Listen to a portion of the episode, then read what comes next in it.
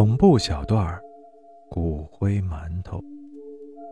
我妈妈讲的，她老家是山东的，很小的时候和我姥姥姥爷就搬到了大连生活。当时，她奶奶的骨灰也一起带过来，放在坛子里，然后搁在家里最高的一个柜子上，准备日后找个好地方安葬。柜子下面就是放干粮的地方。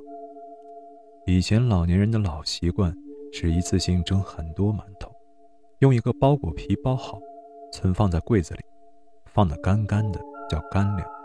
要吃的时候上锅热一下。有天，我小姨凌晨不知道怎么就醒了，和我姥姥说：“妈妈，我梦见奶奶和我说她饿了要吃馒头。”话音刚落，那柜子门自己开了。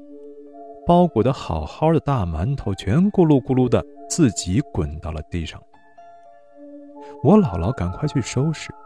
这时，我妈也醒了，又说：“我梦见你奶奶说，她要跟咱上街溜达。”这话刚说完，放在柜顶的那个坛子自己掉了下来，正砸在收拾馒头的姥姥身上。坛子没碎，不过洒出来些灰，还有些。粘在了馒头上。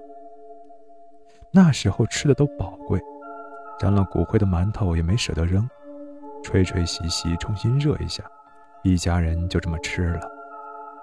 后来想了想，这样祖奶奶可不就能跟着一家人上街溜达了吗？